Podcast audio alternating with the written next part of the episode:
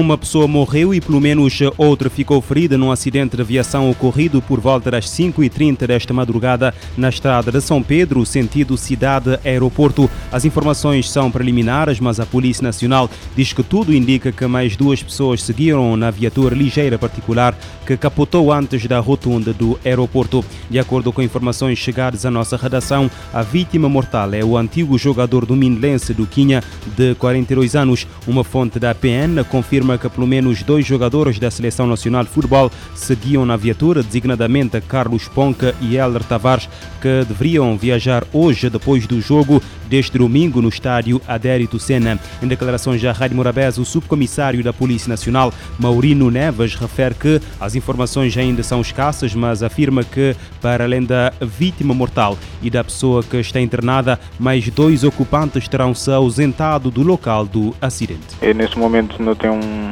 um vítima mortal, ainda outro ferido grave que está, na, está no hospital. Uhum. Basicamente, que é que informação não tem por enquanto. Na viatura estava de siga mais, mais Tudo indica que tinha mais dois, ah, agora não te faltava para bem, para bem confirmar. Uhum. Mas lá, acho que ficar ferido, aparentemente? Aparentemente não, aparentemente não, tendo em conta que eu já não coachas na, na local, já tinha ausentado do local, isso quer dizer que, que tive ferimento tão grave. Estive já ausentado do local para viajar ou para... Não, não, talvez para, para casa ou para, para, para procurar assistência. O responsável da PN diz que as duas pessoas que supostamente estariam na viatura estão a ser localizadas para poder compreender o que aconteceu. Em conferência de imprensa proferida esta manhã, o diretor clínico do Hospital Batista de Souza, Paulo Almeida, disse que apenas duas vítimas deram entrada no serviço de urgência por volta das 6h35. O homem de 42 anos chegou já cadáver. O indivíduo de 32 anos que está internado apresenta ferimentos no pescoço e couro cabeludo. O estado é considerado estável. Nesse momento está internado no serviço de. Aliás, vai ser internado no serviço de cirurgia com lesões, eh, principalmente a nível da, eh, da parte do pescoço e couro cabeludo.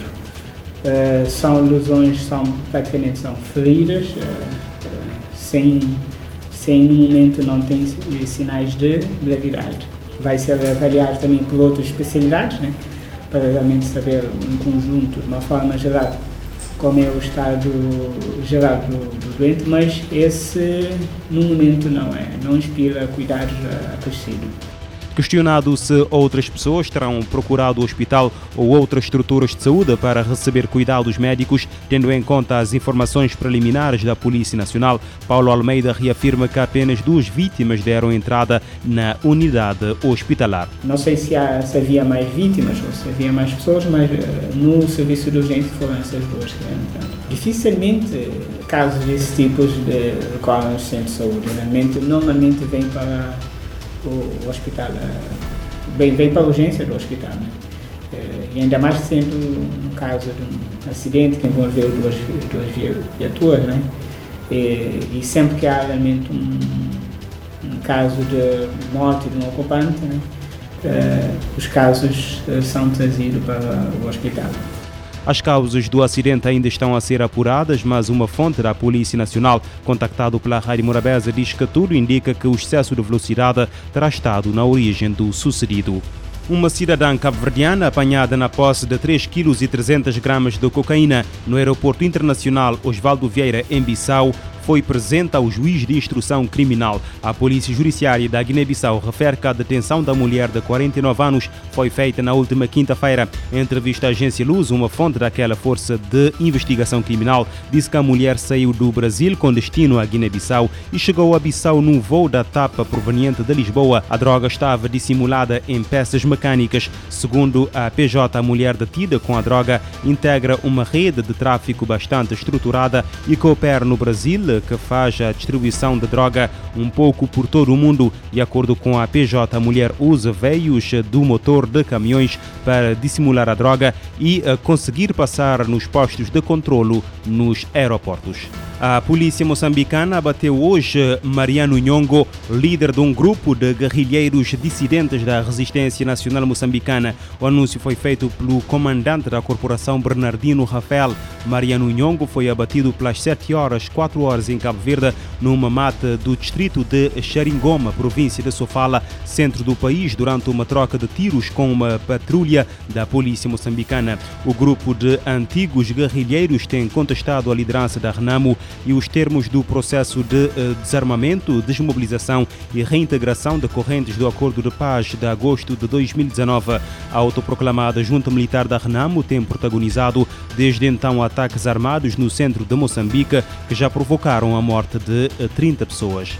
Em Angola, um caminhão de transporte de combustível colidiu com uma motorizada, incendiando-se de seguida, o que provocou a morte de quatro pessoas e ferimentos noutras oito. O anúncio foi feito este fim de semana pela petrolífera angolana Sonangol, segundo um comunicado da Unidade de Negócio de Distribuição e Comercialização da Sonangol. O acidente aconteceu na província de Benguela e envolveu um caminhão pertencente a uma empresa prestadora de serviço de transporte para Sonangol que se deslocava do terminal oceânico de Lobito eh, para a instalação eh, de combustível de Uambo.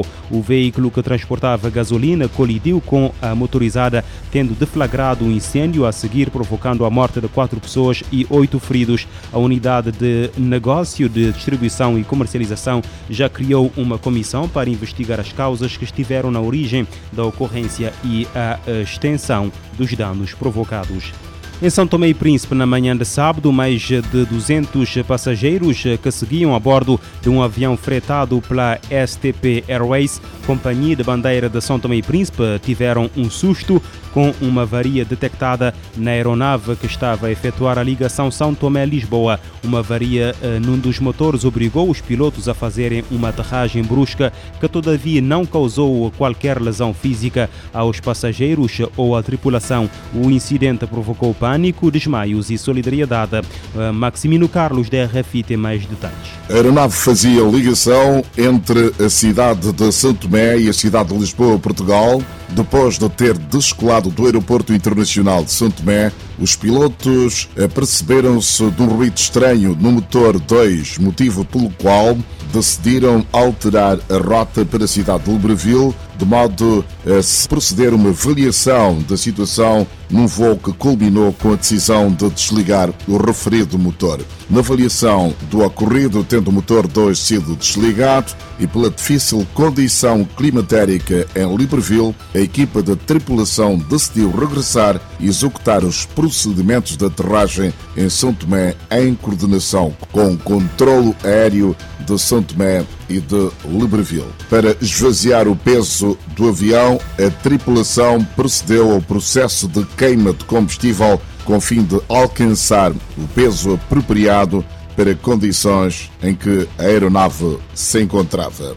O piloto da referida aeronave, Pedro Araújo, explica como tudo aconteceu. Qualquer tripulante, membro da Euroatlântica, faria aquilo que nós fizemos, fruto do treino que vamos desenvolvendo ao longo dos nossos tempos nos simuladores do programa de treino que é seguido na Euroatlântica. Foi uma situação que aconteceu, uma equipa de manutenção há de vir verificar o que aconteceu. Entretanto, a referida tripulação foi homenageada hoje pelo governo pelo facto de terem salvo a vida de mais de 200 pessoas. Maximino Carlos, São Tomé, RFI.